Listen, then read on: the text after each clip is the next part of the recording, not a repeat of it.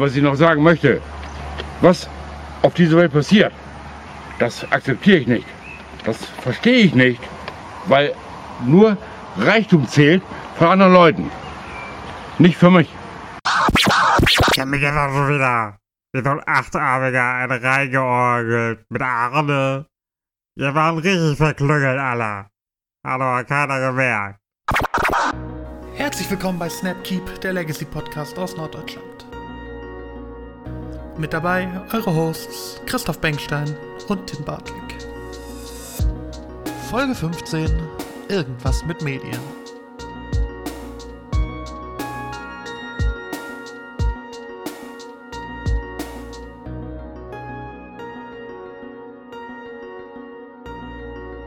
Einen wunderschönen guten Morgen, Mittag, Abend. Herzlich willkommen zu einer weiteren Ausgabe von Snapcube, dem Legacy Podcast aus Norddeutschland. Mein Name ist Tim und ich bin nicht allein, denn wie immer habe ich heute meinen trauten Podcast-Partner Christoph bei mir. Ich grüße dich.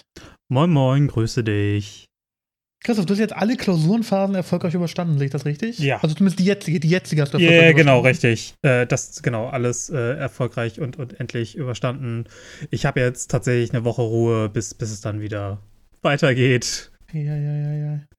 Ich habe gerade gesehen, Ja. ähm, letzte Sleep-Folge war auch vor einem Monat, ne? Etwa.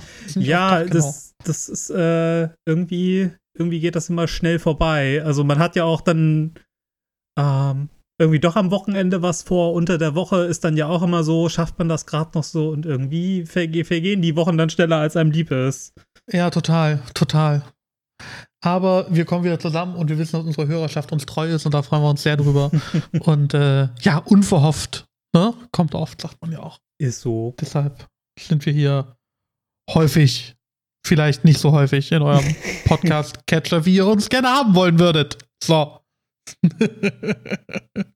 Ja. Hey, äh, die letzte Folge Irgendwas mit Medien ähm, haben wir viel cooles Feedback zu bekommen.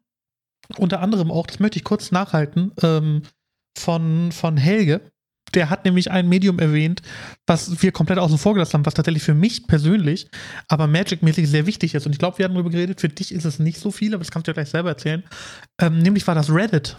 Bist du auf Reddit unterwegs? Ah, stimmt, ja, nee, ich bin überhaupt nicht auf Reddit. Also ich bin notgedrungen mal auf Reddit, wenn, wenn es äh, irgendwie was gibt, weil man nirgendwo anders zu der Thematik was findet. Also Mhm. MTG-Drama ist normalerweise ja auch eigentlich auf Twitter. Manchmal, wenn es irgendwelche ja, Cheating-Vorwürfe gibt, so dann findet man doch mal was auf Reddit. Aber ansonsten bin ich nicht da. Also ich mag das Format irgendwie nicht. Ich habe das Gefühl, dass auch, also, dass die, die Inhalte da meist irgendwie, ja, also nicht so meins sind, also oder wie, wie die Inhalte vorgetragen werden. Und irgendwie bin ich mit der Plattform nie warm geworden. Aber das stimmt, das ist mit Sicherheit ein Riesending, wo viele viel herziehen. Ja. Ich bin gerade ähm, mal ins, ins Reddit gegangen. Also das, das Haupt-Legacy-Reddit ist ja MTG Legacy. Mhm. Und das Haupt-Magic Reddit, würde ich sagen, ist Magic TCG. Und dann gibt es noch so ein paar irgendwie Modern Magic ist das Modern Subreddit, dann gibt es so ein paar deckspezifische Subreddits und so weiter und so fort. Ähm, ich bin gerade mal auf dem ähm, Legacy Subreddit, MTG Legacy. Und ähm, auf der Frontpage da, irgendwie der siebte Artikel oder sowas, ist ein ähm, das aktuelle Video von, ich glaube, Frame University sind sie Mhm. ähm, gepostet. Äh, Didgeridooing it. Minotaur Tribal with Ursa's Saga to snack Didgeridoo for extra consistency. Martin Münkel kriegt spitze Ohren. Liebe Grüße an der Stelle. Hat der in Didgeridoo investiert oder wieso? Oh, oh, oh, du kennst die Geschichte gar nicht? Ich dachte, wir hätten diesen Podcast gehabt. Nee.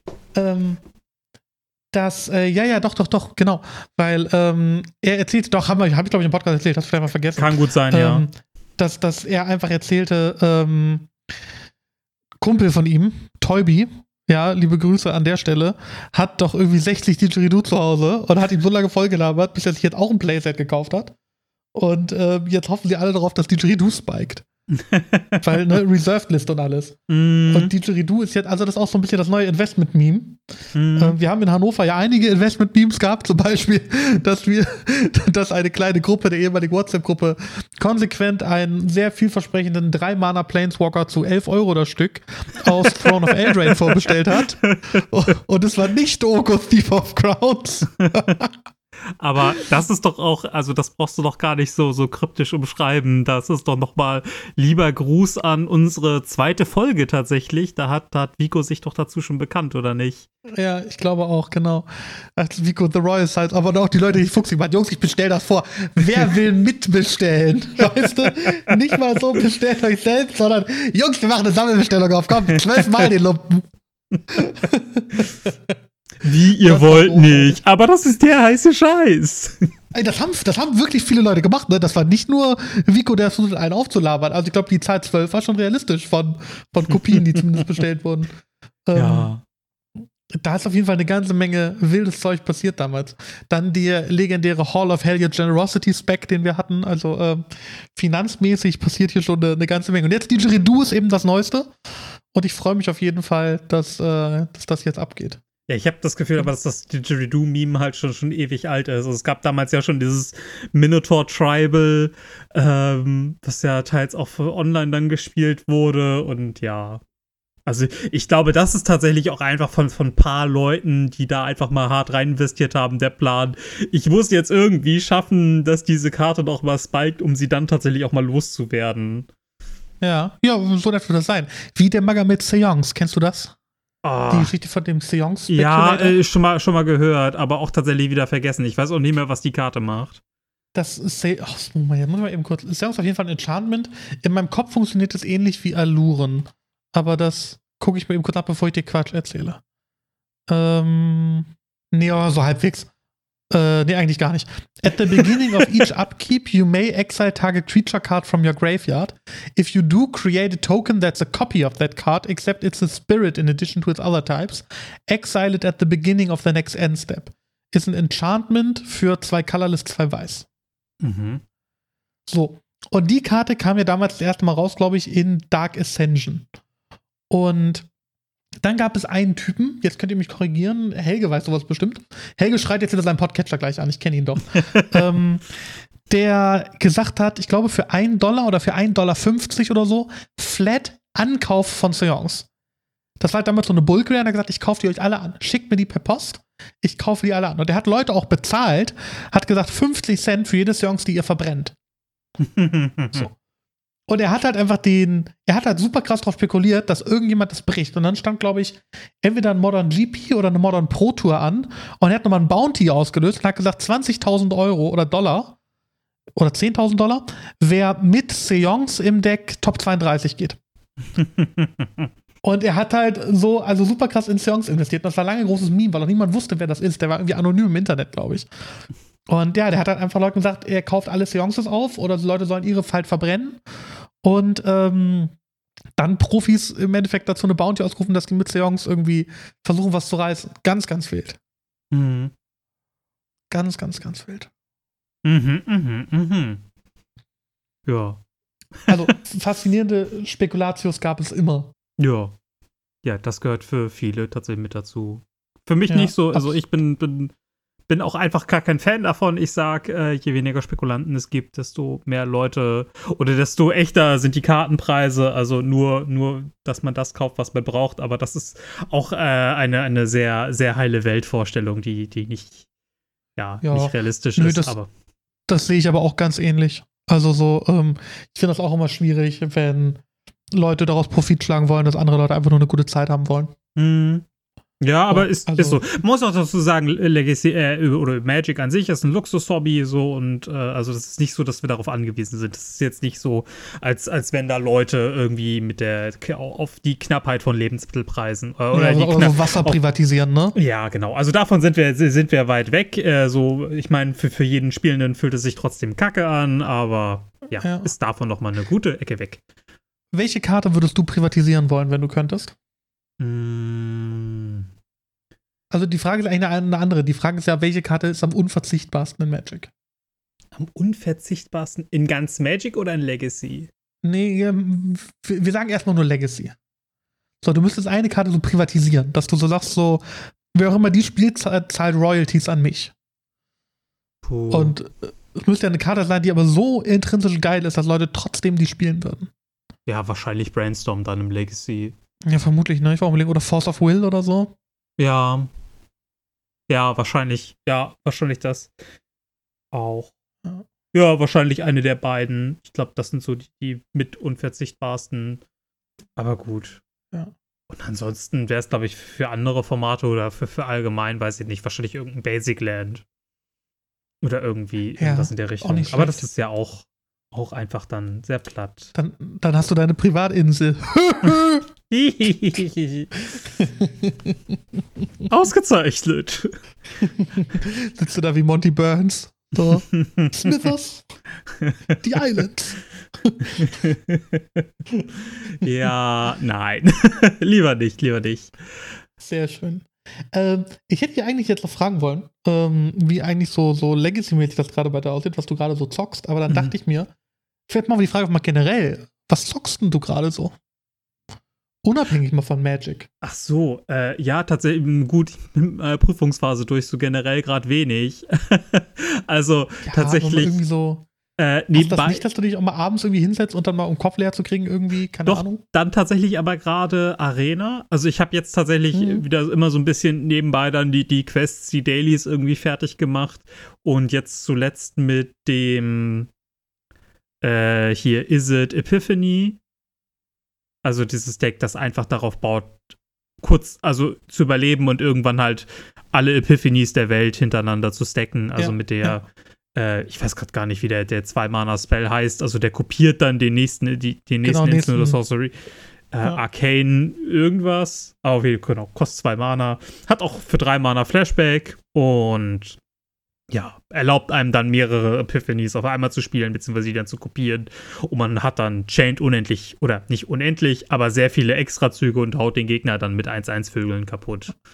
Standarddeck, ne? Was ja auch bei, bei der ähm, Worlds, war es Worlds? War es ein Mhm. Fig Championship? Was war das, Ja. was jetzt gerade war? Da ist Ja. das ja aber auch relativ gut gelaufen. Hm.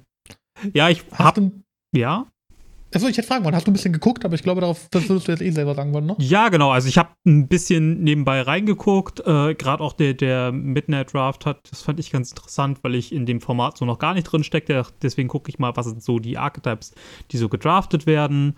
Und dann tatsächlich da noch ein bisschen Standard angeguckt. Auf das Epiphany-Deck bin ich dann, hat mich da so ein bisschen das bestärkt, was ich da gesehen habe. Und ich dachte aber schon so, boah, das ist mega frustrierend, gegen diese aneinander gechainten Time Walks zu spielen. Und ich dachte, naja, okay, dann spiele ich den Scheiß halt selbst. Mhm. Und äh, es ist, mal, wurde jetzt auch viel diskutiert, ob dann Epiphany gebannt wird. Und Boah, weißt du noch früher äh, Nexus of Fate? ja, Was das für ist dann schlimme Zeiten waren? Sehr vergleichbar, glaube ich. Oh, das war ganz Also finde ich, finde ich sehr ähnlich. Das ist auch für mich Ja. das ähnliche Argument, dass es halt super frustrierend ist, dagegen zu spielen und dass jemand halt diese permanent den Zug zu über übernehmen, beziehungsweise ähm, ja, ja, überhaupt permanent einfach am Zug ist, das ist einfach nur lästig. Ja. Und deswegen, Ist absolut. Macht doch keinen Spielspaß. nee, richtig. Macht doch echt, echt keinen Spielspaß. Aber ähm, ja, ich, achso, ja, ich hätte ich hätt, äh, noch sagen wollen, aber wo wir gerade bei Worlds sind, ähm, der Sieger von Worlds, ne? Hast du das Finale gesehen und den, den mitgekriegt? äh, ja, das ist, äh, hat Yuta Takahashi war es, ne? Genau. Und ich hatte den vorher nicht so auf dem Zettel. So, ja, man kennt ihn, glaube ich, weil der, weil der Fairies in Modern relativ viel gespielt hat und weil der auch in Mhm. Legacy ja unterwegs ist. Mhm. Das ist ja, glaube ich, so das, das große Takeaway, dass es halt auch einer von uns ist, sage ich jetzt mal. Mhm. Ähm, aber der Typ, der wirkte ja so sympathisch, so bodenständig. Also so, ich habe dem das richtig gegönnt danach. Mhm. Ach, auch, Also das ist echt- schon so. Der ist ja auch ewig dabei irgendwie gefühlt gewesen. Ähm, spielt, glaube ich, seit 2001 oder so, hat er gesagt. Hatte auf Twitter geschrieben, ähm, Kai Budde hat ihm gratuliert. Und da hat er auf Twitter geschrieben, so, ja, 2001 habe ich mir, mein erstes Magic-Deck habe ich mir das Red Artifact Championship-Deck von Kai Budde gekauft, was es damals Mhm. ja so als, als Pre-Constructed gab, so. Und dass der jetzt mir 20 Jahre später gratuliert, bedeutet so die Welt für mich. Mhm. Also der ist so richtig, ein richtig auf dem Boden gebliebener, sympathischer Kerl, glaube ich so. Ich Mhm. äh, fand das irgendwie cool. Ich habe mich da sehr gefreut für ihn. Mhm. Ja, auf jeden Fall. Also hat mich, hat mich auch sehr für ihn gefreut.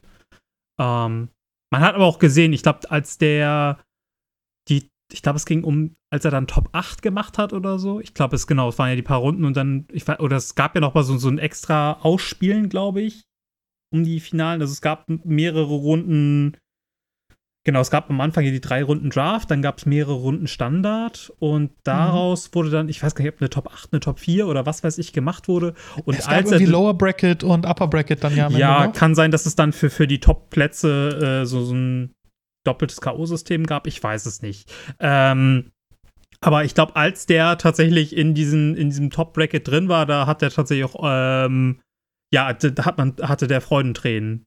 Ähm, ja. Der war richtig, also der war richtig emotional und das finde ich auch immer total schön, wenn man sieht, dass die Leute da so, so drinstecken. Ich finde es immer ein bisschen anstrengend, wenn es dann zu lange gezeigt wird, weil das dann auch irgendwie ein bisschen intim ist oder dass man mhm. eigentlich dann nicht, nicht so lange gefilmt werden muss, aber es ist echt schön zu sehen, wenn jemand sich da so sehr freut.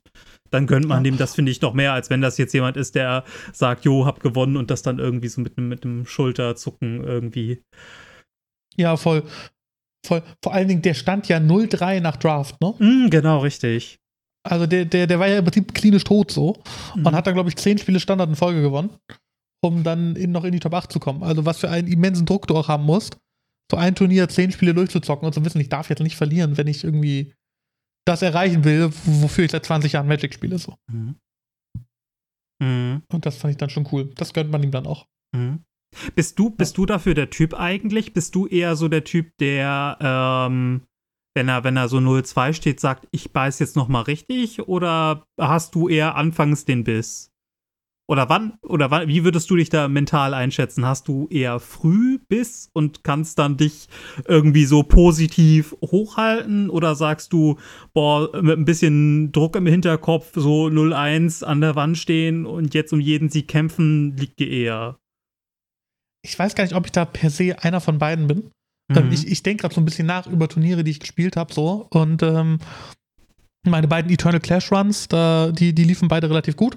Mhm. Ich glaube, beim einen bin ich ja, bin ich ja sogar äh, unbesiegt durch Swiss, beim anderen habe ich äh, die zweite Runde unter mein Win-in verloren. Mhm. Ähm, aber woran ich mich gerade erinnere, ist die, die deutsche Legacy-Meisterschaft von Trader in Mal 2018. die viel zitierte. Ja, genau. Da bin ich 0-2 gestartet mhm. und habe dann noch in 4-2 turnarounded. Und das war für mich so ein. Das hat mir gut getan. Da war ich in meinem Kopf so nach, nach dem, nach dem 0-2 in so einer jetzt erst Rechtsstimmung. Mhm. Weil ich mir auch dachte, Digga, ich fahre jetzt nicht hier irgendwie drei Stunden durch die Republik, um dann hier äh, 0-3 nach Hause geschickt zu werden. Und ich wollte so eine Cap und so ein T-Shirt. und da musstest du, glaube ich, Top 16 bewerten, um das zu kriegen. Und ich bin auch noch 13. geworden. Ah, cool. Mit meinem 4-2. Also ja. Ähm, ich, ich weiß noch gar nicht, ob man so. Also ich glaube, ich versuche, jedes Spiel gleich konzentriert zu spielen und jedes Spiel zu gewinnen. Ich habe auch immer Motivation. Mhm. Also ich würde tatsächlich nicht per se behaupten, dass ich mehr Motivation habe zu gewinnen, wenn es irgendwie ein Win-in ist, als Runde 1 im Turnier. Weil natürlich will ich jedes Spiel gewinnen, was ich spiele, weißt du? Sonst, ja. warum, warum sollte ich sonst kompetitiv spielen? Mhm. Also, wenn es mit der Motivation in Runde 1 noch nach oben gänge, dann wäre ja in meinem Mindset, glaube ich, generell was falsch. Ich glaube, du willst jede Runde 100% geben und, und, und gewinnen. Mhm. So, ähm, für das große Ganze so. Es sei denn, du kannst ja am Ende irgendwie rein, rein IDen, was ja dann noch was ganz mhm. anderes ist, so, aber das halten wir außen vor. Wie ist denn das bei dir?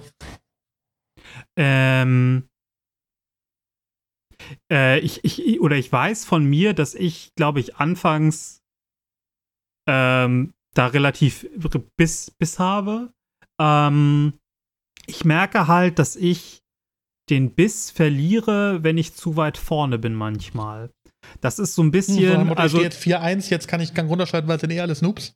Ja, ja, so ähnlich. Also ein bisschen überspitzt. Ähm, das ist auch ein bisschen, bisschen, äh, glaube ich, ein bisschen subtiler. Ich glaube, das ist so ein bisschen ähm, was ich, wenn ich zum Beispiel 4-1 tatsächlich mal beim Turnier stehe, neige ich zu sowas wie äh, der Einstellung, ich, ich führe 1-0 in Spielen und du keepst im Game 2 eine sketchy Hand, weil du sagst, ich führe ja sowieso 1-0. Mhm. Und ähm, bin, ähm, hab dann ja, wenn das, wenn die Hand nicht aufgeht, habe ich noch ein Game 3. Und ich glaube, das ist so eine Falle, mit der ich nicht alleine bin, der sich aber manche vielleicht nicht so bewusst sind. Aber dieses, ähm, ich keepe Game 2 eine mittelmäßige Hand oder eine Hand, die irgendwie eine sehr spezielle Anforderung hat, damit sie aufgeht. Ähm, und wenn nicht, habe ich ja noch ein Spiel. Anstatt zu sagen, ich beiße dieses Game 2 jetzt genauso wie ich Game 1 beiße und hole einfach das Maximum raus. Mhm. Und ich mhm. glaube, das passiert mir manchmal, wenn ich im Turnier zu gut stehe. Ich, ich merke, ich kenne das von Arena. ähm, also ich spiele Arena ja fast, fast ausschließlich BO3s. Mhm. Und ähm, da ich merke generell schon, dass ich bei Arena, dass man das häufig so nebenbei macht, dass man da auch viele Flüchtigkeitsfehler macht, die man sonst vielleicht nicht machen würde, wenn man gerade gezielt in Paper spielt und auch gerade einfach nur Magic spielt und keine mhm. äußere Einflüsse hat. Mhm. Weil du kennst das immer, du spielst Arena, hast nebenbei Musik an oder ein YouTube-Video offen oder ein Stream oder so, mhm. ne? Oder Quatsch mit irgendwelchen Leuten im Discord.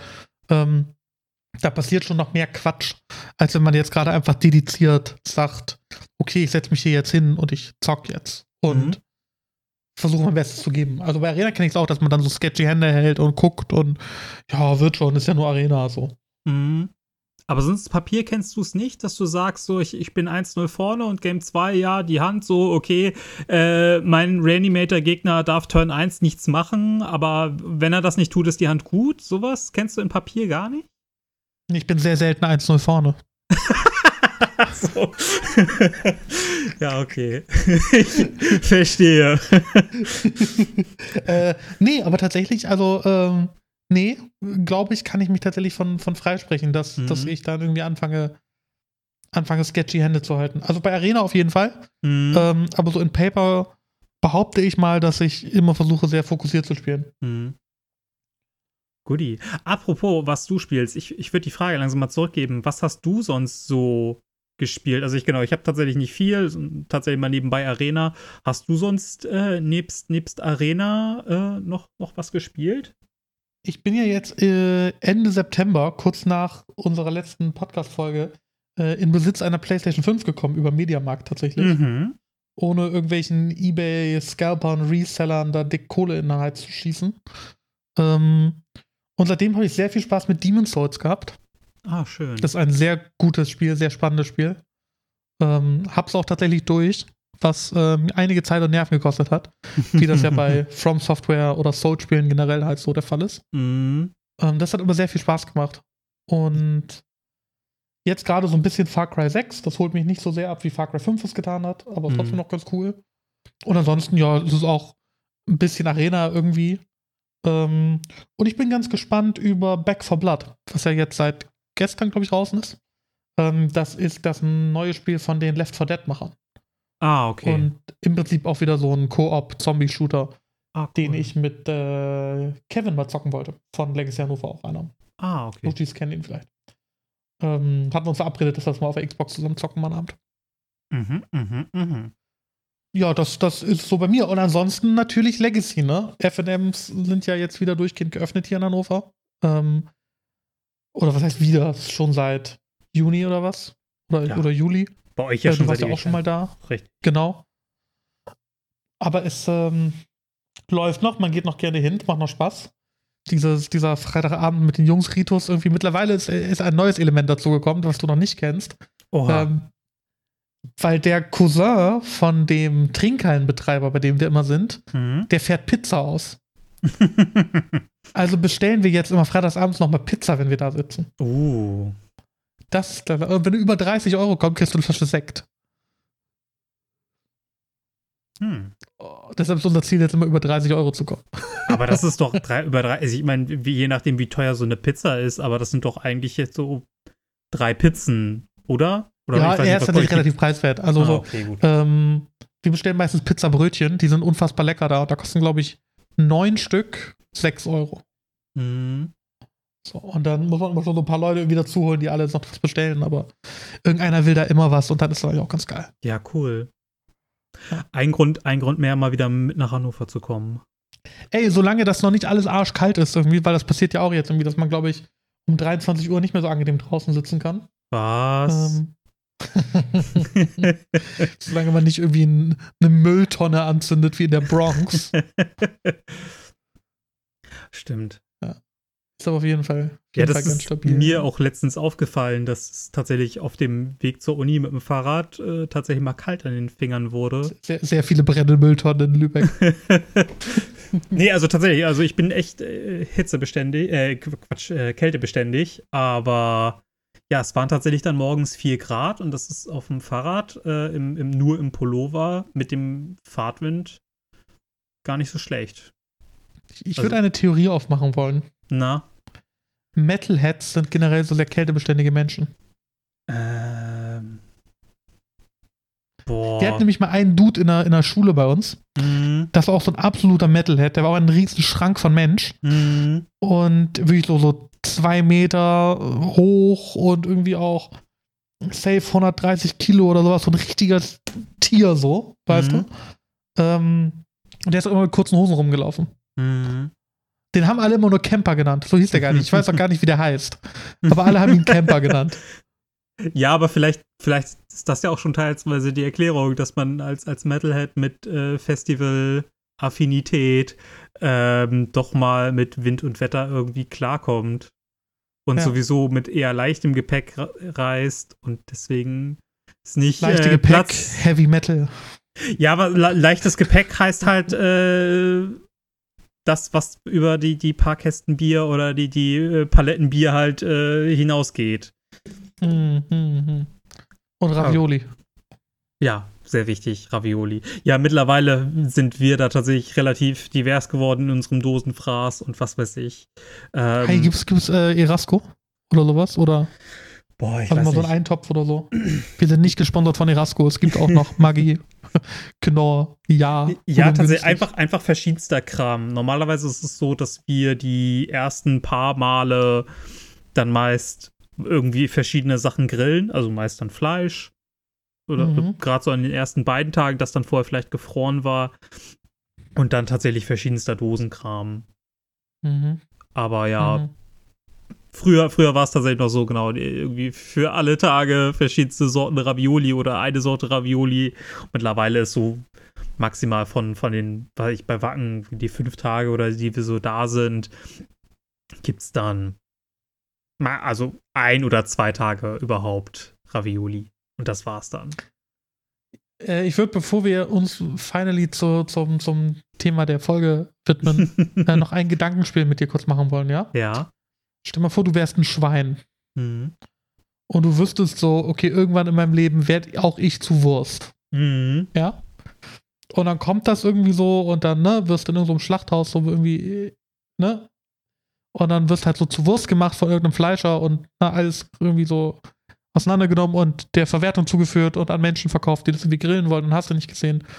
Und stell mal vor, du wüsstest, dass einfach so Teile von dir, so Würste, irgendwie so auf Wacken gegessen werden und irgendwie am Ende endet so ein Teil von dir als so einzelne einsame Wurst auf dem Grill, die keiner mehr essen will und dann 4 Uhr morgens wirft dich irgendein Betrunkener über Zeltplatz und 5.30 Uhr findet noch viel Betrunkener dich im Gras und isst dich und also das ist doch auch einfach keine schöne Aussicht, oder? Weiß ich nicht. Ähm, ja, das stimmt. Aber ich glaube, das Bewusstsein haben die viel, oder hoffentlich ja nicht. Also das ist ja so auch wieder so eine heile Weltvorstellung, dass das Ja. Bewusstsein zu haben, ist ja gar nicht da. Wenn, wenn, du, wenn du ein Schwein wärst, wie würdest du gern gegessen worden werden? Mm, Gegessen wollen würden, das ist Mhm. sagen würde. boah. Kann ich mir gar nicht vorstellen. Sind das also. Vielleicht so als Rippchen, die dann aber so im Hals stecken bleiben oder so. So nochmal noch mal so schön jemanden ärgern. Boah, weiß ich nicht. Nee, ich glaube tatsächlich, dass ich gar nicht so, einen- so, so einen schlimmen Gedanken hätte. Also es kommt vielleicht drauf an, so wie man, wie, ich als Schwein gestorben bin, aber auch, auch als Schwein gegessen zu werden, gehört ja im Zweifelsfall auch zum, zum natürlichen Kreislauf des Lebens, zu irgendeinem, als, so als Teil eines Ökosystems. Ich ja, ja, weiß klar, gar als nicht. Nutztier, ne? Ja, ja, genau. genau. Das, Das soll auch gar keine, gar keine Fleischessendes böse Debatte sein. Nee, habe ich auch nicht so verstanden. Äh, Oder Und deswegen, ich, ich könnte aber auch gar nicht sagen, dass ich da irgendwie äh, so eine Art von Missgunst da hätte. Aber ja, die, die Vorstellung fällt mir tatsächlich gerade schwer. Mhm. Ich als Schwein, wie möchte ich dann gegessen werden? Weiß ich nicht. Hast du da einen konkreten Gedanken zu, weil du die Frage so explizit stellst? Ich habe, pass auf, ich habe nämlich neulich tatsächlich, ich kam neulich wieder eine Einladung reingeflattert ähm, zur Familienfeier. Mhm. Und das ist immer väterlicherseits. Und mein Vati hat elf Geschwister. Heißt, das ist entsprechend groß. Hui. Und äh, ja, da, da, feiern wir dann immer auf dem, auf dem Bauernhof, irgendwo oben altes Land. Und ähm, also altes Land ist äh, zwischen Cuxhaven und Hamburg, für die, die das nicht kennen. Und ähm, da gibt es dann immer Spanferkel. Und da gibt es dann wirklich so, also der, der, bei dem wir feiern, die haben einen Bauernhof und ähm, meine Cousine, die hat im Hotel gelernt, also die nimmt dann das Schwein noch auseinander oder dieses Spanferkel, was da so ist, und dann hat das immer so einen Apfel im Mund und dann ist das so, ich habe da so drüber nachgedacht, ob ich das eigentlich nicht irgendwie so ein bisschen weird finde, dass da so ein ganzes lebendes Tier einfach ist, das gerade gegessen wird. Aber andererseits glaube ich so, vor diesem Gedanken, dass man das, dass man das auch wirklich in Anführungszeichen wertschätzt irgendwie, weil dieses komplette Tier gerade, also so als Familie und so, ne, man, man nimmt sich dem an, alles wird gegessen, es wird verwertet, der Rest bleibt auf dem Bauernhof so. Ich glaube, das finde ich gar nicht so doof. Besser als irgendwie, wenn, wenn du dann in einer, in einer ja, Krakauer von irgendeinem Großmetzger landest, glaube ich. Ja, auf jeden Fall. Das war so der Gedanke. Oder wie kam ich dann da gerade drauf? Aber du kennst mich, ich komme auf viel dummen Tüch, wenn der Tag lang ist. Ist so. Ja, ich ja. fand nur, fand, für mich war es gerade sehr befremdlich, die, die Vorstellung. Stell dir vor, du bist ein Schwein, wie möchtest du am liebsten gegessen werden? Hä? Ja, so. Wenn du mal wieder irgendwie auf dem, auf dem Date bist und irgendwie mal einen Gesprächsaufhänger brauchst, ne? Ich habe noch mehr davon. Ah, ja. Ja, ich äh, kenne ja, kenn ja tatsächlich mittlerweile schon die ein oder andere Geschichte und äh, denke mir. Äh you know nothing, John dein, dein Ja, das ist. Äh, nee. ich glaube, ich kann, ich kann äh, gut genug selbst reinscheißen. Dafür brauche ich nicht noch deine Tipps. Wo man auch gut reinscheißen kann, ist bei Legacy. Ja. Ähm, FMs sind nämlich jetzt ja wieder am Start, ich habe es vorhin erzählt. Und ich habe, seitdem es wieder FMs gibt, noch nicht eins besser als 2-2 beendet. Mhm. Und ich glaube, die letzten 10 FMs waren in Folge 2-2.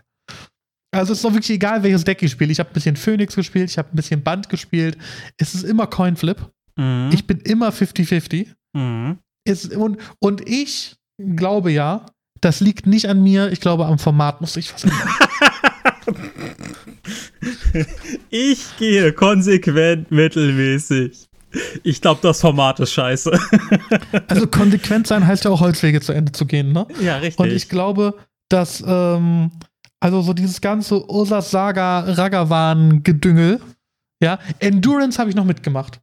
Und Prismatic Ending und mhm. Dressdown. Das sind aber noch so Modern Horizons 2 Karten, wo ich sage, okay, die sind schon stark, aber die das kann ich noch irgendwie alles so, so gewährleisten. So, das sind die, die ich gespielt habe. Es gibt auch Solitude, was ich eine okay Seite Karte finde, so und noch ganz viel anderes.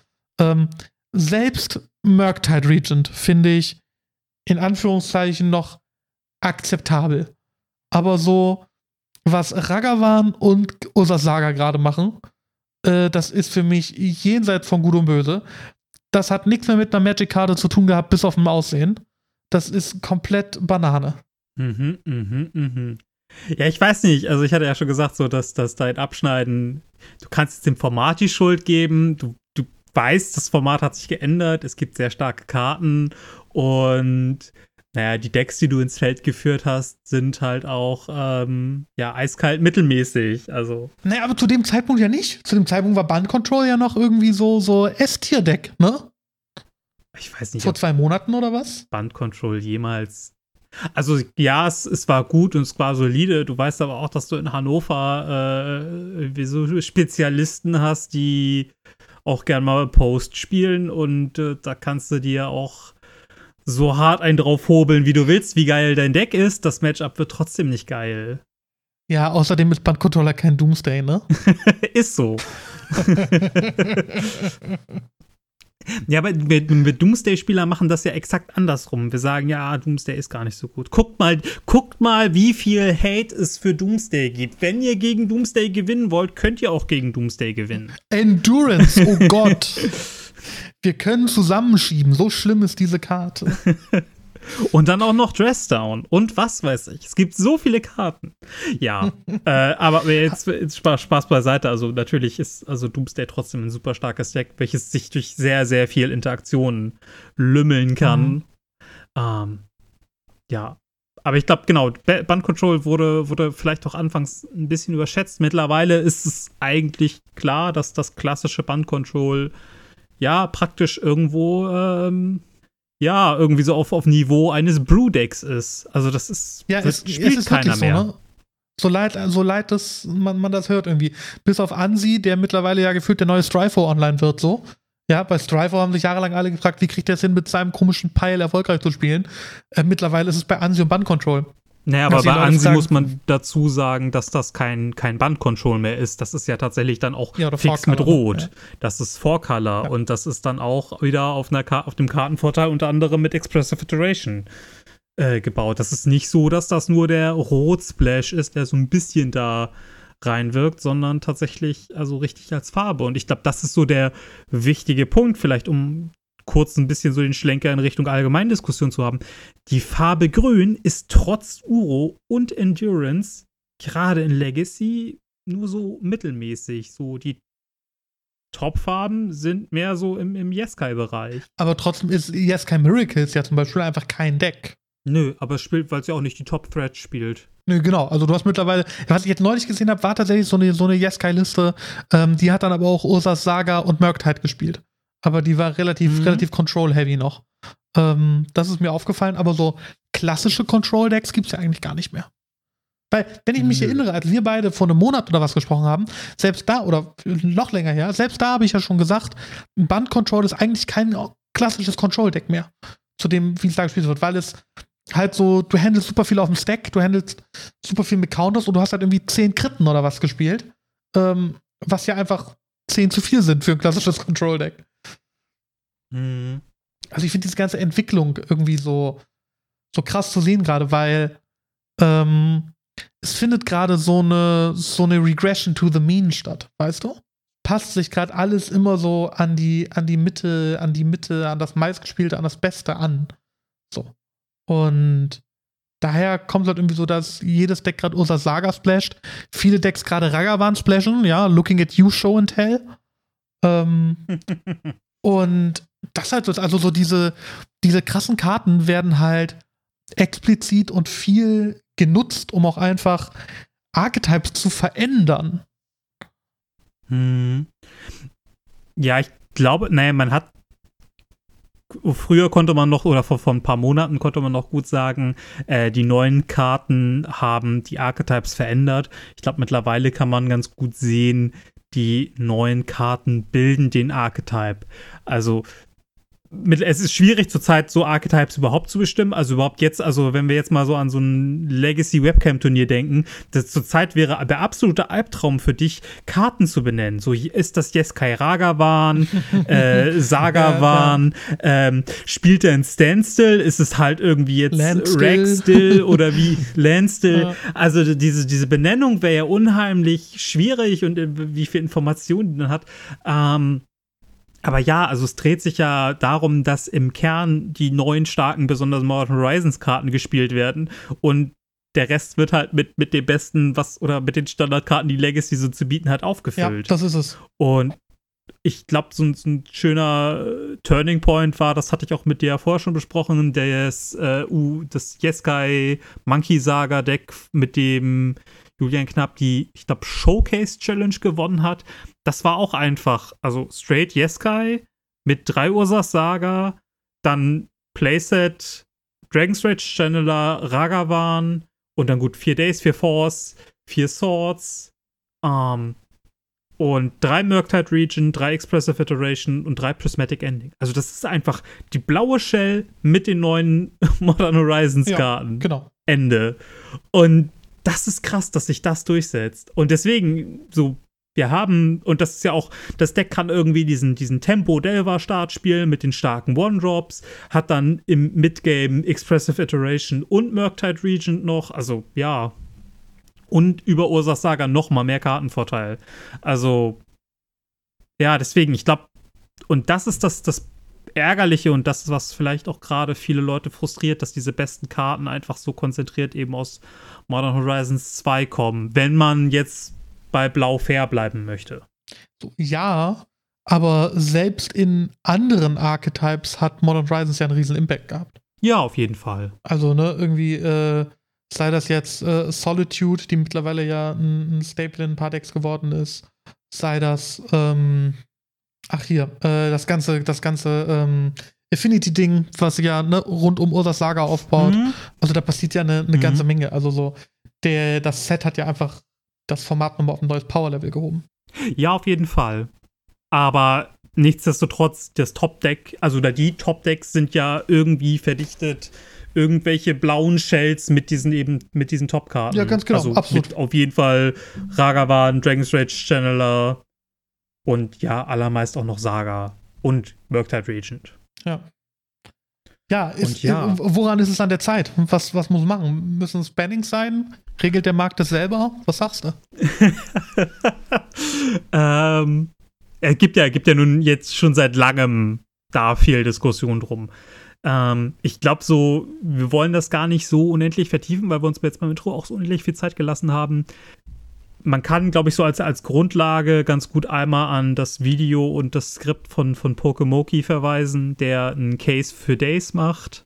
Also sagt Days nicht bannen, sondern was anderes. Und den Artikel von Rich Kelly, der auch sagt, nicht Days bannen, beziehungsweise das nicht so explizit sagt, sondern der führt für verschiedenes die Gründe auf und neigt auch dazu, Ragavan und Murktide Region zu bannen. Und weil ich persönlich Days einmal persönlich für eine coole Karte finde, ich glaube, dass sie ähm, im vielerlei Zusammenhang einfach eine sehr schön designte Karte ist, die eben, wie Pokemoki schon sagt, irgendwie auch ein bisschen Skill-Testing ist für sowohl für den Spieler, der sie spielt, als auch für den Spieler, der gegen sie spielt. Eine Karte, die potenziell im Late Game an Stärke abnimmt, ähm, die einfach unheimlich gute Spiele produziert, wenn eben die Threads nicht zu billig und zu stark werden oder eben durch die Threads, wie jetzt durch Ragavan, dieser Mana-Vorteil einfach nicht zu stark Mhm. wird. Und so, um das jetzt kurz zum Reißen, ich bin deswegen auch für diesen, für Ragavan-Ban zur Zeit. Ich glaube, dass es, ich glaube, man könnte sich darauf einstellen, dass man Legacy so lässt, wie es ist. Ich glaube, man könnte ähm, sagen, wir lassen das weiter anpassen. Ich glaube, da haben viele Leute einfach keinen Bock mehr drauf. Ich weiß nicht, wie dominant jetzt die, die Karten tatsächlich sind. Da fehlen mir auch die Zahlen. Ich glaube, man könnte es noch so lassen. Ich glaube, die Leute haben keinen Bock mehr drauf. Und so vom, vom Feeling her würde ich sagen, Ragavan raus und um sicher zu gehen, wahrscheinlich auch der Murktide Regent, weil der hinten raus einfach zu viel, ja, also, also noch zu viel Dampf macht. Der muss ja echt nur ein, zweimal connecten und dann ist ja schon schnell Sense. Ja. Ähm, also gehe eigentlich mit der Empfehlung von Rich Kelly 100% d'accord. Ich glaube, dass es dann ein interessantes Format wieder werden könnte. Ich hab, bin, bin gespannt, wie es dann aussieht, ob man das dann einfach wieder aus, auffüllt. Wird dann vielleicht wieder Delver gespielt. ähm, In, in Delver. also in, auch in den, in den Nicht-UR-Delver-Shells. Ja gut, in, in UR-Delver wird er, glaube ich, noch gespielt. Aber ja. Deswegen da, ich gehe da mit Rich Kelly mit. Äh, wie siehst du das denn? Also es gab ja von, von Pokemoki diesen, diesen Tweet, in dem er im Prinzip einfach schrieb, ähm, wenn Days so eine mega gute Karte wäre, dann würde es auch super viele andere Decks geben, die Days spielen und die damit erfolgreich wären. Ähm, und das ist halt nicht so. Also er meinte zum Beispiel, warum ist sowas wie Ethereal Forager verschwunden komplett? Warum ist der Sprite Dragon verschwunden aus Izzet Delver? Die ja nicht mal mehr vor einem halben Jahr irgendwie so der krasse Scheiß waren. Ähm, weil wenn es an Days, also so seine Aussage, wenn es an Days liegen würde, dann könntest du heute auch noch Mhm. mit Forager und Sprite Dragon Drags genauso durchdominieren. Und das Mhm. ist nicht der Fall. Und deshalb sagt er halt, sind es die Threads, die angegangen werden müssen. Ähm, Mhm. ich bin komplett bei dir, dass ich sage, Days macht eigentlich das Spiel nochmal um eine, oder das Format einfach um eine Facette reicher, die du vielleicht in Modern einfach nicht hast oder in anderen Formaten generell. Ähm, daher Mhm. finde ich das schon sehr, sehr angenehm, eigentlich Days im Format zu haben. Ich finde es cool, es macht Spaß. Ähm, Murktide und Ragavan finde ich beide so ein bisschen. Also Murktide ist halt super krass. Der ist vor allem Dingen, dass er mit dem zweiten Murktide ja einfach nochmal viel, viel größer wird. So, ne? Du hast deinen ersten Murktide Mhm. für 5 liegen, dann knallst du einen zweiten für 3 hinterher, ja, dann ist dein 5 hat auf einmal 8 Counter. So, guck mal, was jetzt los ist. Ähm, also der wird super groß, der ist mega clunky zu handeln. Ähm, die halbe Welt spielt jetzt Prismatic Ending als Removal, der catcht den Murktide halt nicht. Das heißt, du musst irgendwie gucken, ob du, kriegst ihn auf gar keinen Fall geboltet oder so, du musst gucken, dass du ihn irgendwie geblastet kriegst. Das fühlt sich alles immer richtig unangenehm an, wenn der Murktide Regent liegt. Ähm, dass ich glaube, das ist schon ein richtig starker Threat, der es verdient, angegangen zu werden. Ragavan an sich ist ja eigentlich im Prinzip auch nur in Anführungszeichen ein Lecky-Check. Ähm, ich sehe aber auch, dass da eine ganze Menge hintersteht, äh, was das Spiel einfach in schwierige Dimensionen bringt. Auf der ersten Seite zum Beispiel, dass du mit Ragavan halt auch noch ein gutes Endplay hast. Weil du ihn halt dashen kannst. Weil diese Dash-Kost ja ihn ja sogar beschützt, weißt du? Ähm, Mhm. das ist ja nicht nur so, dass der, er macht ja mit dem Treasure im Prinzip, holt er dir die eine extra Kosten zurück jeden Turn. Ähm, Ja. Plus er ist halt Sorcery Speed auch nicht mehr handelbar. So, das ist halt immer eine Clock für zwei im Endgame. Und Mhm. das nächste Ding, was ja eigentlich viel, viel äh, übler ist, du hast vorhin gesagt, äh, im, im Pre-Talk, so vor einer halben Stunde etwa, ähm, wie unangenehm ein Magic-Spiel ist, wenn du keinen Turn mehr hast. Wenn der Gegner Mhm. Turn, Turn, Turn übernimmt, ne? Nexus of Fate und jetzt äh, Epiphany und was du nicht alles hast. Ich finde mindestens genauso unangenehm ist es, wenn der Gegner mit deinen Karten spielt. Das, Ja. das gehört für mich aus der Quintessenz von Magic raus. Ich mag das nicht. Ich finde das irgendwie nicht cool, dass meine Karten gegen mich benutzt werden. Das ist so, das gehört irgendwie für mich nicht in das Spiel. Das also so, das ist ja auch nicht, dass du irgendwie Mensch ärger dich nicht spielst, eine 6 würfelst und die Regeln sagen, wenn du eine 6 würfelst, dann darfst du aber auch die Figuren vom Gegner um 6 nach hinten bewegen. So weißt du? Das Mhm. ist so, nee, Alter. Ja. Deine Karten spielen mit deinen Karten, spiel nicht mit meinen. verstehe den Punkt. Ähm, da auch so weit mit, dass das, also es sollte zumindest eine höhere, sollte mit einer höheren Hürde verbunden sein. Ja, als Also einfach nur zu man darf, also genau richtig. Also sowas wie Mindslaver und Mindslaver Lock und was es nicht alles gibt, so, das mag ja auf verschiedenen Ebenen in Ordnung sein, aber es kostet ja auch reichlich Mana. Das ist ja nicht so, als wenn das jetzt irgendwie äh, erfordert, den, den Turn 1 Thread ähm, ja, zu, legen, genau. beantworten. Mm, Ich bin mit dem Lecky-Check bin ich immer nicht so einverstanden, weil der, der Lecky-Check das Ganze so ein bisschen aus dem Kontext reißt. Ähm, das Problem ist ja immer, dass dieser Ragavan, diese Ragavan-Days-Kombi am Anfang einfach so super stark ist. Days kann Goblins nicht supporten. Das stimmt. Ähm, das passt nicht. Und ich glaube, Goblins hat, ich weiß es nicht, ich kenne die aktuellen Listen nicht. Ich weiß nicht, welche Möglichkeiten Goblins hat, Turn 2, das außer mit dem, ist es der Munitions Expert? Der, wenn er reinkommt, auf eine Kreatur Schaden schießt in Höhe der Goblins, die du kontrollierst. Also der Zwei-Mana-Goblin mit Flash. Äh, damit kannst du den Weg freischießen, wenn der Gegner dann halt irgendwas hat. Da hat ein, da hat ein Ragavan-Deck natürlich auch noch mehr Möglichkeiten, die gegnerische Kreatur Ja, es ist der. Das absolut zu removen. Und ja, also die Shell ist eine andere. Ähm, genau, Ragavan kann hinten raus dashen, das sagt es, deswegen für mich passt das gar nicht. Und das ist ja auch der Punkt, dass es ja einfach häufig um die Shell geht.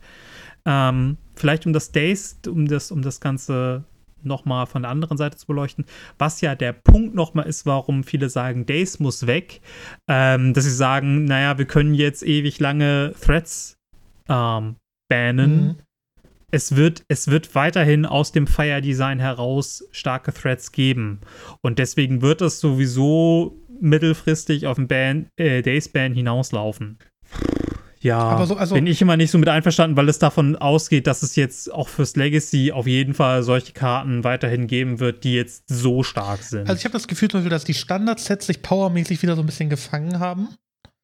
Dass das Mhm. nicht mehr so oppressive ist wie noch irgendwie War of the Spork und dann Thrall of Eldraine. Also das waren die beiden, die beiden schlimmen Sets in meinem, meiner Wahrnehmung.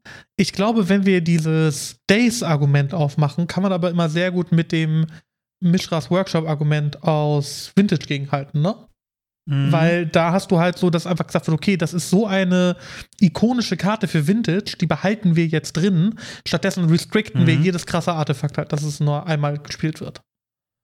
Mhm. so. Und ähm, Gut, sowas wie Restrictions gibt es nicht für Legacy. Oder sowas wie Suspending. Ich weiß nicht, ob Suspending kennen wir jetzt aus dem Historic. Ne? Ich weiß nicht, ob sowas mal eingeführt werden sollte. Ähm, mhm. Oder irgendwie Verwarnlisten oder sowas. Irgendwie, das ganze Ding muss, glaube ich, dadurch, dass die Sets immer schneller werden, die Rotation immer schneller, immer mehr passiert, kann, glaube ich, eine Bannliste nicht mehr so strikt äh, stabil funktionieren, wie sie gerade ist. Die muss so ein bisschen fluid sein, die muss adaptiver sein, die muss sich den Gegebenheiten besser anpassen können.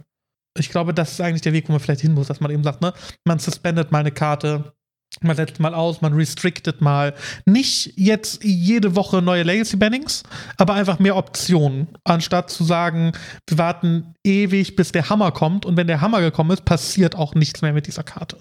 Mhm. Ich bin ja von Hölzgen auf Stöcksken gekommen im Argument. Wenn du erst noch was zu dem Mischers Workshop-Vergleich sagen möchtest, mach es bitte. Ne? Ich, ja, der, also der, der, der Workshop-Vergleich ist äh, so. Ja, also es hängt einmal damit zusammen, wir haben, ob wir Legacy jetzt auch irgendwo noch kompeti als kompetitives Format auffassen oder eben als dieses Liebhaberformat. Ähm, also so ist eine ikonische Karte so, ja, okay, aber dann kann man das Format kompetitiv halt überhaupt nicht mehr ernst nehmen. Ich meine, das ist von Wizards Seite sowieso relativ klar. Von daher ich, könnte man das fast noch mal aufmachen. Ist mir jetzt aber gerade zu blöd. Äh, ist jetzt Legacy ähm, vielleicht kompetitiver als Vintage oder ist es noch mehr ein Turnierformat, als dass man darüber jetzt noch mal diskutieren müsste? Und für mich ist jetzt Days beispielsweise so, so mittel, mittel ikonisch. Also es, äh, ich glaube, wenn man von Legacy spricht, ich glaube, so die, die erste wichtige Karte für Blau ist Brainstorm. Ich glaube, dicht gefolgt von Force of Will. Und ich glaube, dann kommt Days ungefähr. Ich weiß nicht, wie das dir geht. Das wäre jetzt so meine intuitive Einstufung. Ähm, ja, doch. So das so ikonische, mitgehen. so, das ist, ist, so eine subjektive Einschätzung, so, das, ja, ich glaube, dann müsste, könnte man noch mal, um, um Legacy zu balancen, auch über solche Sachen wie Brainstorm-Bands oder so sprechen, wenn man ikonische Karten anfasst. Aber ja, ich wollte das fast gar nicht ja. aufmachen. Jetzt das, das, der zweite Punkt war. Dass die Bannliste so ein bisschen ähm, Ach so, ja, nee, genau. Nee, genau, das gefällt mir auch gar nicht für Legacy. Ähm, also was, was wir uns als Legacy-Spieler wünschen, ist ja schon irgendwie mal eine Änderung, aber ich glaube, das, was Legacy ganz lange attraktiv gemacht hat, ist, dass sich doch eher wenig verändert. Dass sich, dass man, also Legacy wurde ja viel als das Format gekauft, wo jeder kann irgendwie seinen Kram spielen und irgendwie alles ist cool und man, wenn man sein Deck gut genug kennt, dann kann man damit auch was reißen und nach einer ganzen Weile gibt es immer noch wenig Veränderung. Einfach weil es so, so ein Altherrenformat ist, dass, ähm, dass man nach ein paar Wochen immer noch sein altes Deck spielen kann.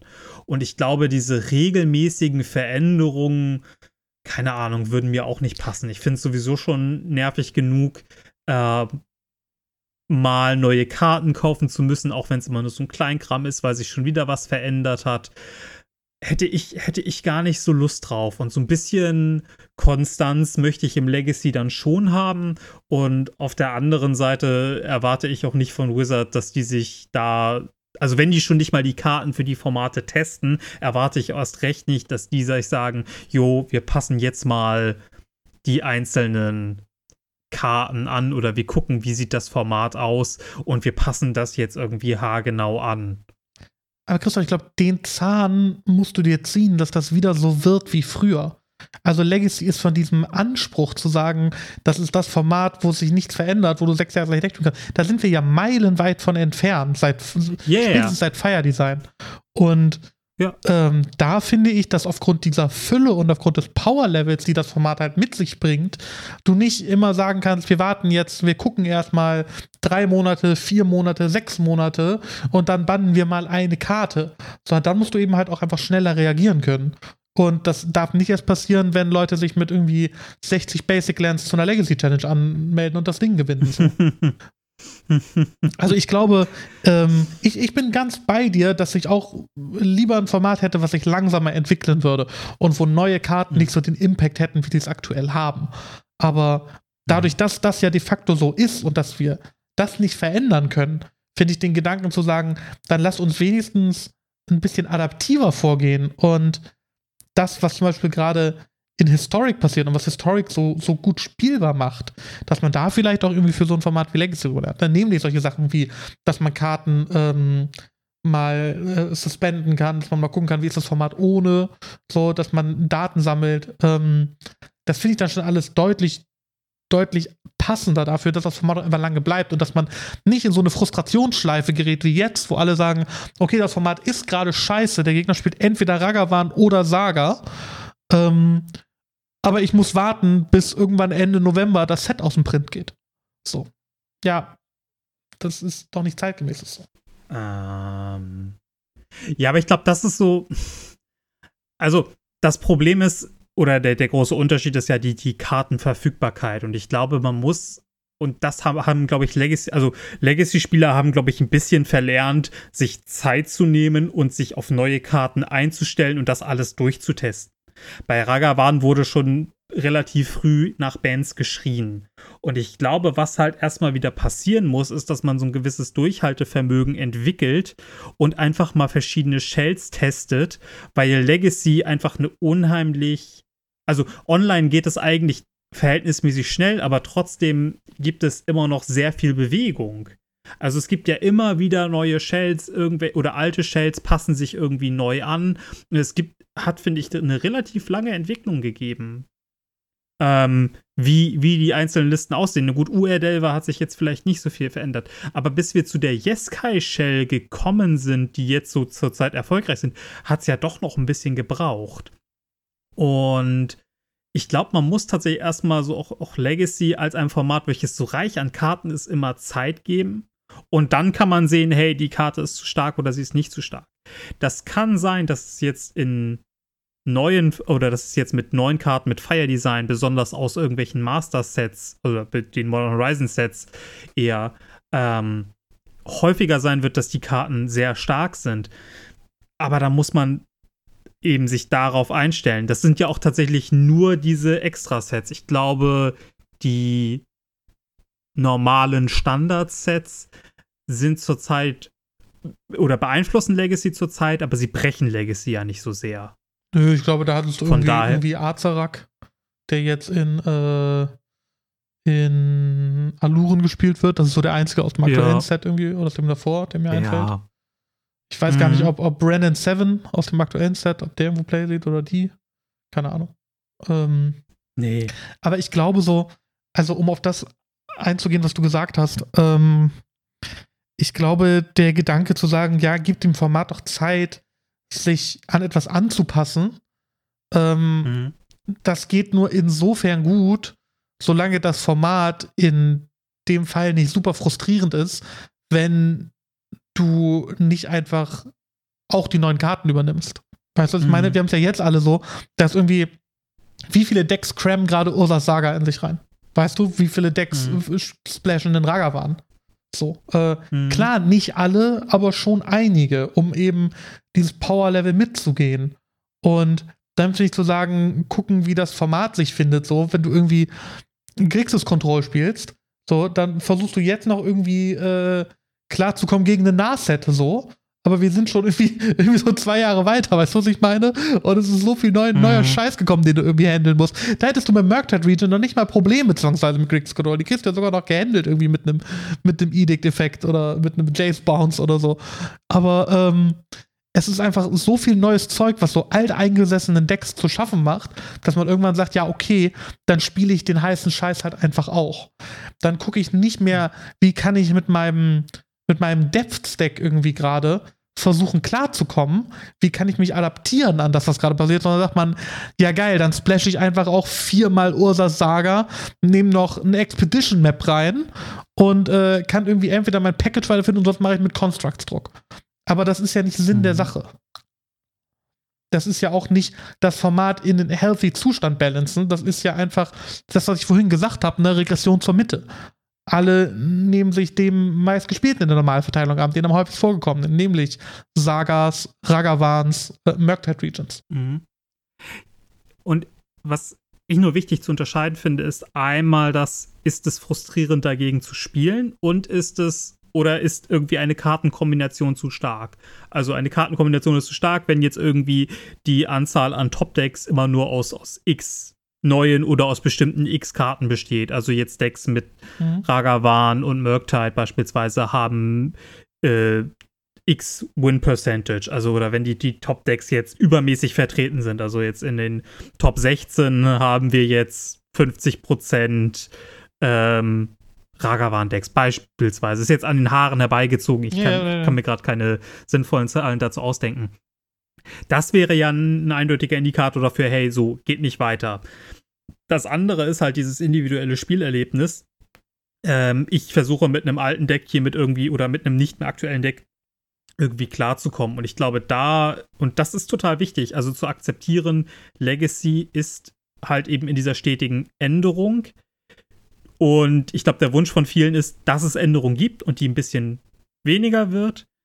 Und ja, aber da muss man eben schauen, so ist es jetzt, ist es von den Zahlen belegbar, ist es zu stark, ist es nicht schlagbar, kann man nach Anpassung ähm, oder ist es selbst nach Anpassung, nach Einstellung des Meters, nach Decks, die vermeintlich sich darauf einstellen, ähm, setzen sich die Decks mit den zu starken Karten immer noch zu sehr durch oder eben nicht? Also das Gegenargument wäre ja, das nützt dir ja nichts, wenn das Spielerlebnis durch äh, zu doof ist, aber das Powerlevel stimmt. Also bei, stell dir, also bei Grisselbrand haben sie, glaube ich, viel geschrien.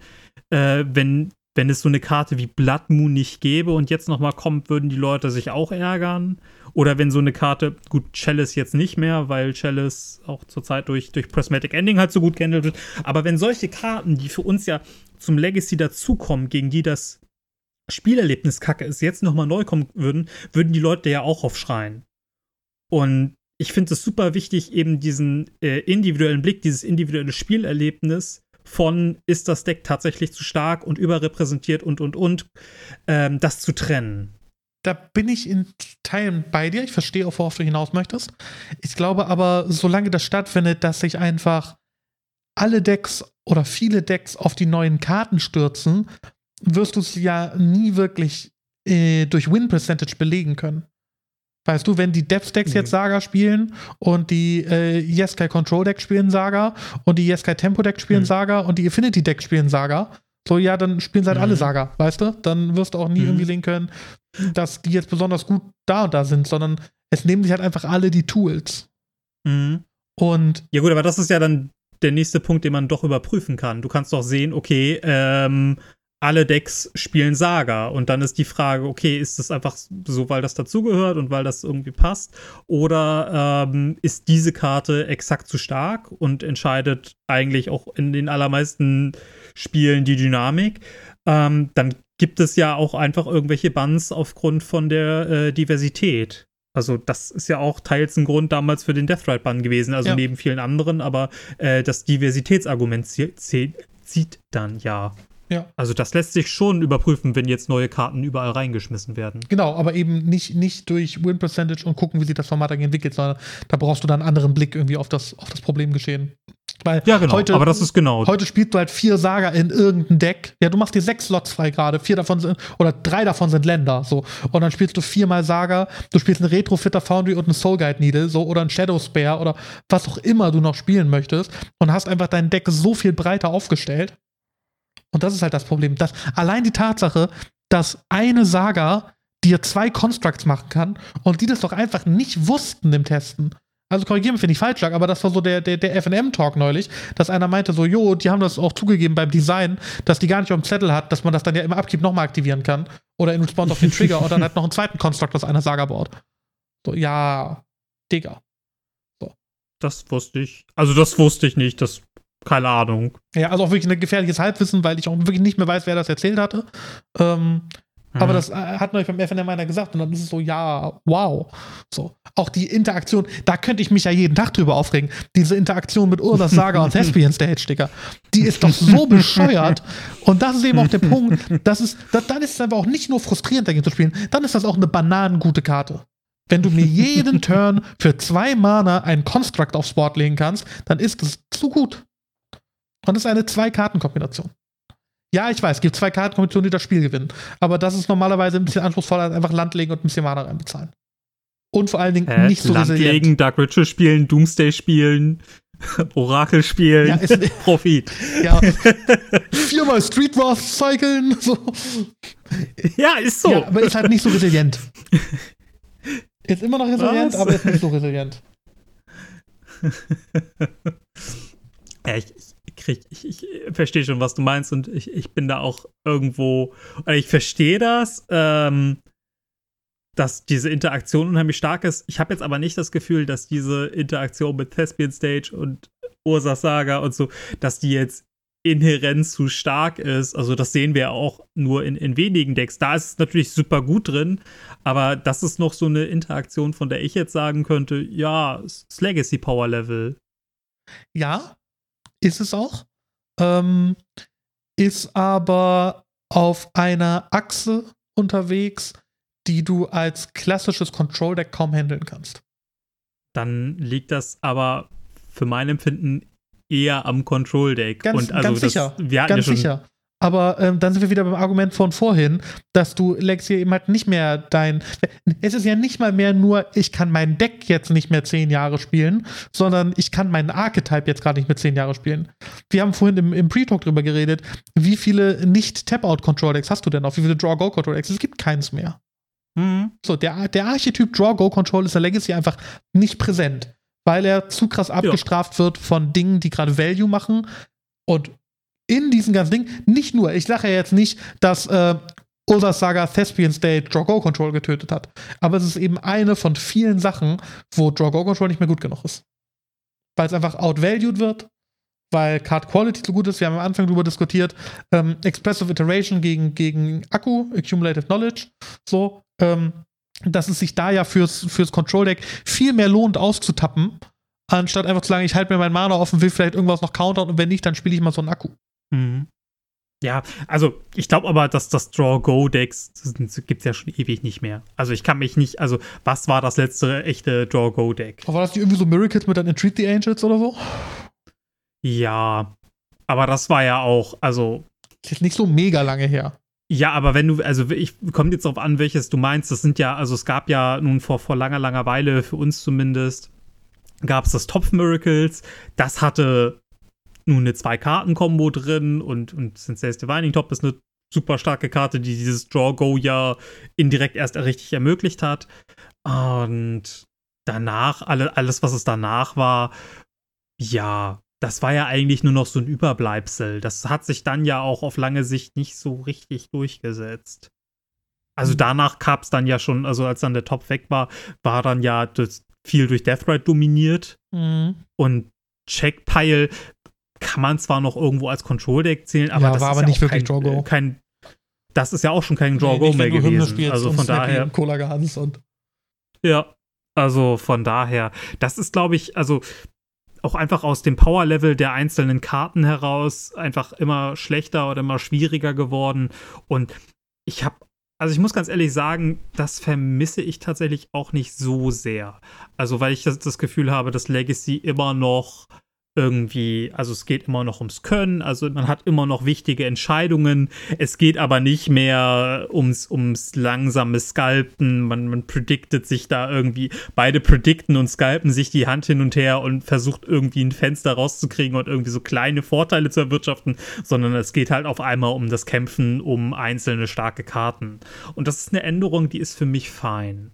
Ja, ich habe gerade überlegt, ob durch diese Änderungen es nicht auch sogar so ist, dass der Anspruch und das Anforderungsprofil, was du als Legacy-Spieler können musst, um gut zu sein, ob sich das nicht vielleicht sogar elementar verändert hat. Aber ich glaube, das Fass jetzt noch aufmachen, ich habe mir doch keine Gedanken gemacht, ich weiß nicht, ob das so ist. Und ich glaube, das Fass aufzumachen würde den, den, den Rahmen jetzt gerade sprengen. Vielleicht hast du da einen schnellen Ja, Gedanken zu, aber ansonsten lass uns das gerne mal irgendwie auf der Liste schreiben, an ich, Kühlschrank ich, heften. ich hätte es tatsächlich, äh, ich, ich hätte es tatsächlich jetzt erstmal als, als ein Nein abgetan. Also es geht ja an vielen Stellen immer noch um, um irgendwelche Kleinigkeiten ähm, oder um, um, um Kleinigkeiten richtig zu machen. Ähm, ich könnte jetzt aber nicht sagen, dass es, also dass es sich elementar irgendwie geändert hat, würde ich, würde ich jetzt verneinen. Hm. Also die, die Skill-Anforderungen haben sich, glaube ich, nicht so sehr verändert. Ja, mü müsste ich mir Gedanken drüber machen. Ähm, es kam mir nur gerade, wie gesagt, so in den Kopf. Ich weiß auch nicht, ob das jetzt zwangsweise deshalb Sinn ergibt oder ein valider Gedanke ist, aber Ja, vielleicht hat ja jemand eine Meinung dazu. Schreibt das gerne in den Discord-Channel. Schreibt uns bei Twitter oder ruft Christoph Benker oder ruft Christoph Benker einfach an unter 017. Äh, nein. 016. äh, Nein. Gut. Guti. Ey, wir sind doch relativ weit gekommen. Wir hatten noch, noch eine ganz spannende Diskussion, einen ganz spannenden Austausch, glaube ich, hier, oder? Ich glaube auch. Ja. Hat, äh, hat mir sehr viel Spaß gemacht. Wir haben ja eigentlich noch, in der Theorie haben wir hier noch ein Deck der Woche auf dem Zettel, aber ich glaube einfach aufgrund der fortgeschrittenen Länge ähm, lassen wir es unter den Tisch fallen. Was wir aber nicht unter den Tisch fallen lassen sollten, ist zumindest die Tatsache, dass äh, Soldier Stompy back ist, nämlich 32. in der letzten Sonntags-Challenge geworden. Das wäre unseres Deck der Woche unser Deck der Woche gewesen. Ähm, wir haben uns dann da, dagegen entschieden, einfach weil, ja, es dauert jetzt auch zu lange, sonst hätten wir es ein bisschen ausführlicher erzählt. Aber vielleicht einfach nur, dass ihr es auf dem Zettel habt. Soldier Stompy ist back. Der Kollege, der es gespielt hat, heißt Isolated System. Er spielt fast genau die gleiche Liste, die ich schon seit Ewigkeiten spiele. Also es hat sich am Deck auch nichts geändert. Er spielt einen Solitude im Main Deck, das ist jetzt neu. Er spielt einen Split aus Planes und Snow-Covered Planes und ansonsten hat sich da wirklich kaum was geändert. Soldier Stompy ist wieder am Start. Ähm, es reicht für ein 3-3. Das Leben ist schön. Ja, die Pointe kommt jetzt. Es reicht für das 3-3. Äh, Top 32 bei exakt 64 Teilnehmern. Ähm, ist auf jeden Fall das richtige Deck, um die 2-2-Streak fortzuführen. Die, die Game Win Percentage ist übrigens genau 50% von dem Deck. Also das ist wirklich das perfekte Coinflip Deck. Es ist super. Mhm. Es ist super. Juli, ey, Christoph, es hat mir viel Spaß gemacht. Auch mal hier mit dir so spontan auf dem, auf dem Dienstagabend, auf dem Mittwochabend, entschuldige, einen rauszusneaken. Ähm, war sehr, sehr cool. Und wir hoffen, dass es bis zur nächsten Folge nicht wieder einen Monat dauert, aber wir, ich glaube, wir sind einfach drüber weg, dass wir irgendwelche Versprechen machen, oder? Wir sagen einfach, wenn es kommt, dann kommt's. Danke, dass ihr uns hört, danke, dass ihr Interesse habt, danke, dass ihr treue Fans seid und uns folgt. Das war's dann aber auch. Also wir versprechen dann Ja. nichts, weil das soll man Nee, versprechen. das können wir nicht mehr. Ich, ich glaube, das, also ich glaube, das hat man, hat man ganz gut gemerkt. Ich glaube, das, das Sommertief ist zwar vorbei, aber je, ich meine, das ist jetzt tatsächlich auch der, im, im, im Lockdown entstanden und dass wir dann irgendwie doch auf einmal Menschen live treffen am Wochenende irgendwie war, war erwartbar. Ja. Aber wir versuchen ja weiterhin am Ball zu bleiben. Also, wir geben uns stets Mühe. In dem Sinne bin ich raus. Viel mehr habe ich auch nicht zu hören, dazu zu fügen. Vielen Dank, dass ihr so lange dabei wart, dass ihr unseren Podcast hört, dass ihr uns supportet. Ähm, das war sehr cool. Unsere letzte Folge übrigens, muss ich mal kurz sagen, äh, hatte mal wieder ein Plus in Place. Ähm, 134 Zuhörer in der letzten Folge. Sehr, sehr cool. Hat mir sehr viel Spaß gemacht. Wer auch immer seinen Freunden von uns erzählt hat, äh, macht das weiter. Die nächste Folge ist draußen. Und äh, jetzt vorbei, das war Episode 16 Snapkeep Alex Podcast Deutschland. Ciao.